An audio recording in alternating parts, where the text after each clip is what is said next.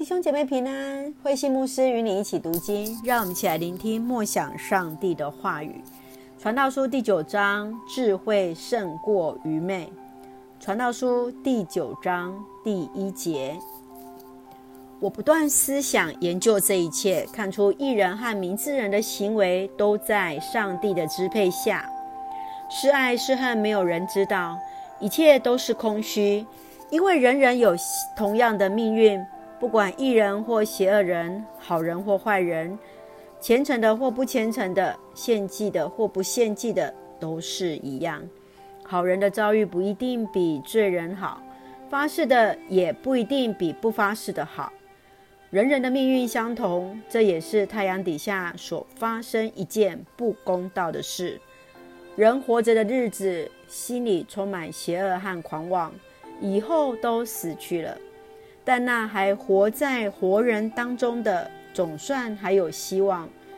一条活着的狗比一头死了的狮子好。活着的人知道他们会死，已死的人什么都不知道。他们再也不能得到奖赏，他们完全被遗忘。他们的爱恨和嫉妒都跟着他们一起消失。在太阳底下所发生的事，永远不再有他们的份。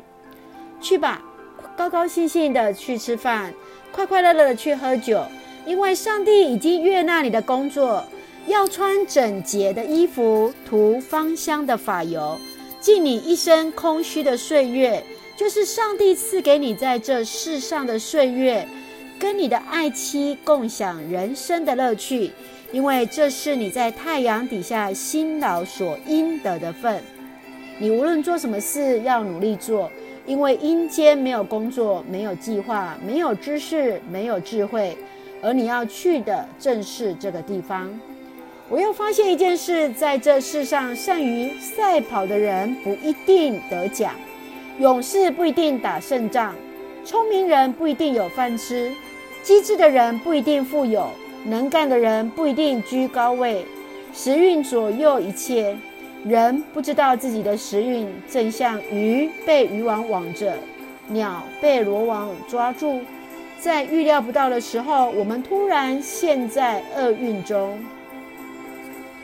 智慧胜过愚昧。十三节，我又看见世上一件有智慧的事例，觉得很有意思。有一座居民不多的小城，被一个强国的王攻击，他围困那城，准备攻破。城里有一居民，他很穷，却很有智慧，能救那城。可是没有人想到他。我常说，智慧胜过武力，但是穷人的智慧被轻视，他的话没有人听。其实听明智人几句小声的话，胜过听统治者在一群愚蠢人面前发出的喊声。智慧会比武器有更大的成就。但是一个罪人能挫败许多好事。传道书第九章，我们看见作者用“智慧胜过愚昧”为标题，让我们提醒上帝在掌管一切的生命。智慧的人、艺人和明智人的行为，也都是在上帝的支配之下。而人所要做的是要尽力去做。而且也当享受上帝所赐的一个恩典。我们一起从传道书一起来思考。我们从第四节一起来看。但那还活在活人当中的，总算还有希望。一条活着的狗比一头死了的狮子好。在以色列人当中，狗是最被鄙视的动物，狮子则是被认为是最凶猛强壮的野兽。但是当狮子死了，却却是比那活着的狗还不如。人生也许不是一路顺遂，但是我们每个人都要活出上帝创造我们的最大价值。当活着的每一天都是充满着盼望的。亲爱的你，想着活着的目的或意义是什么呢？接续我们来看第十节。你无论做什么事，都要努力做，因为阴间没有工作，没有计划，没有知识，没有智慧，而你要去的正是这个地方。上帝给每一个人都有特别的一个使命 （vocation） 呼召，我们要好好去把握在世上的日子，在有能力、有力量的时候，就要殷勤的做工，尽力为主来服侍。否则，等到我们进到坟墓里面，就没有机会了。保罗在哥林多前书十五章五十八节这样说：“你们要站稳，不可动摇，要不辞劳苦的为主工作，因为你们知道，为主工作绝对不是徒然的。”是的，在教会施工当中，你愿意参与什么样的服饰呢？是否愿意尽心尽力来服侍上帝？接续，我们再来看第十一节。我又发现一件事，在世上，善于赛跑的人不一定得奖，勇士不一定打胜仗，聪明人不一定有饭吃，机智的人不一定富有，能干的人不一定居首位，时运左右一切。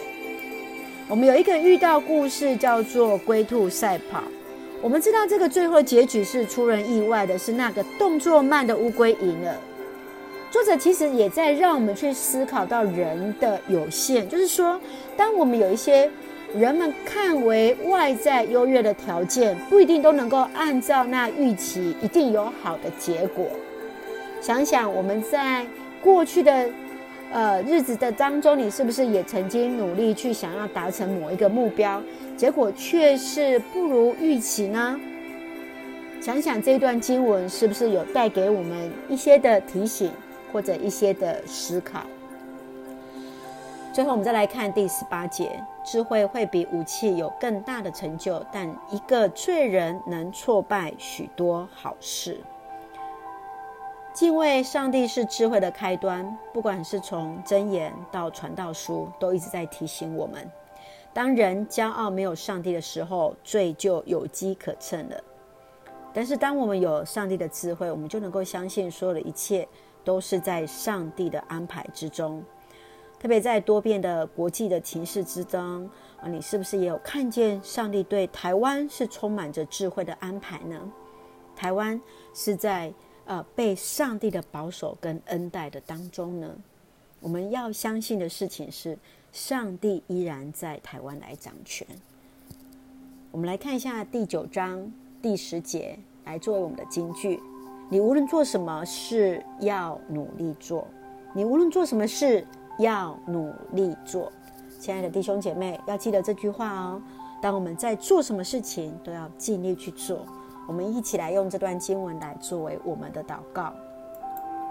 亲爱的天父上帝，我们感谢赞美你，让我们心存敬畏的心，领受属天的智慧。谢谢主，按着你的形象所造给我们，让我们能够充满信心，一生活出精彩的生命。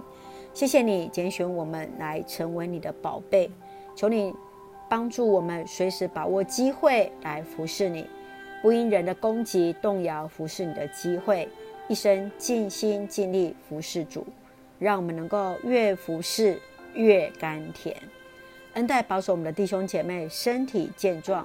灵魂兴盛，赐下平安喜乐，在我们所爱的台湾。感谢祷告，奉靠主耶稣基督的圣名求，阿门。愿上帝的平安与你同在，弟兄姐妹平安。